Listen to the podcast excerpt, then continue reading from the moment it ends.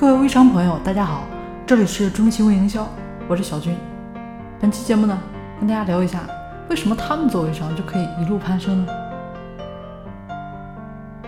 昨天呢，跟一个朋友聊天，父辈呢没有我们这么忙，他们生活其实过得也不差，也算得上是称心如意了。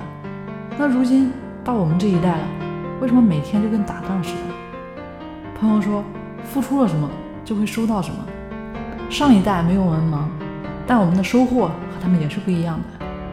我说呢，这一代的收获都是被动式的，周遭的环境，比如说房价、出行、教育这些现实的压力，再加上大家的相互攀比，所以这一代人不努力是活不下去的。下一代呢，他们的压力会不会更大？如果一直叠加下去，那就真的不好玩了。社会的发展没有让人变得更幸福，而是越发悲催了，这肯定不好啊。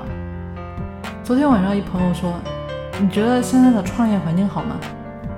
我说：“算是不错了，草根跟草根做对比，二代跟二代做对比，大家相对之下都还算公平吧。如果说再从这个方面来看，我们还算是幸福的。过去的父辈，他们想努力，想拼搏。”但时代呢未必能够给他们机会，所以呢做人就应该学习阿 Q，幸不幸福都是自己认为的。那前几天有人问我说，酒仙网微商为什么一路攀升这样的节奏呢？如果只说一点的话，我感觉就是他们的运营能力。即便是不做酒那样的运营能力，做其他事情也差不到哪里去。除了运营能力，再就是五粮液。啊酒仙网两大品牌的双双背书。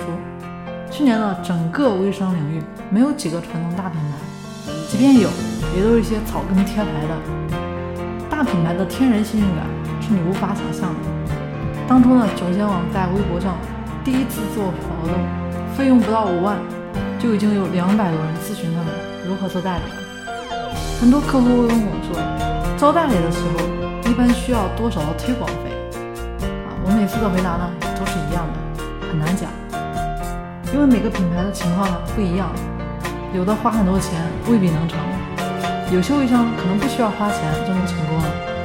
再一个原因，应该就是产品了，产品够不够好？不是由哪个人说了算，消费者在没有任何外界干扰的情况下，还能反复的复购，这就说明了一切。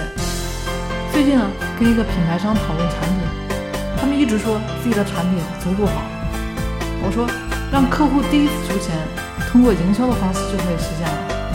但如果让客户持续出钱，必须是你的产品足够好。但是你说的好呢，未必就是客户认可的那个好。比如说白酒，全国上下可能只有山东人呢喜欢喝低的，其他地方大部分地区呢都喜欢喝高度的。这个时候你非要做低度白酒，美其名曰为了健康，想法不错，目的也够好。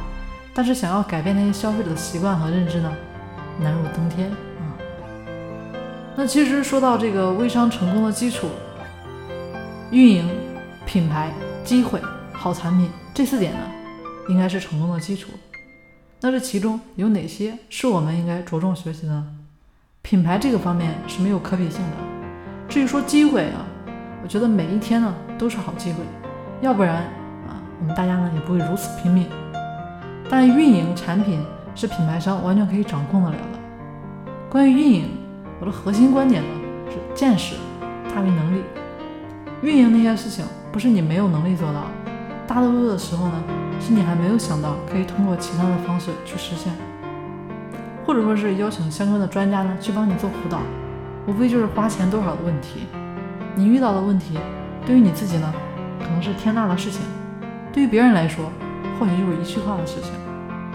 关于产品，千万不要自己去意淫，找到行业里最贵的、最畅销的竞品，分析别人的原因，根据情况呢去打磨自己的产品。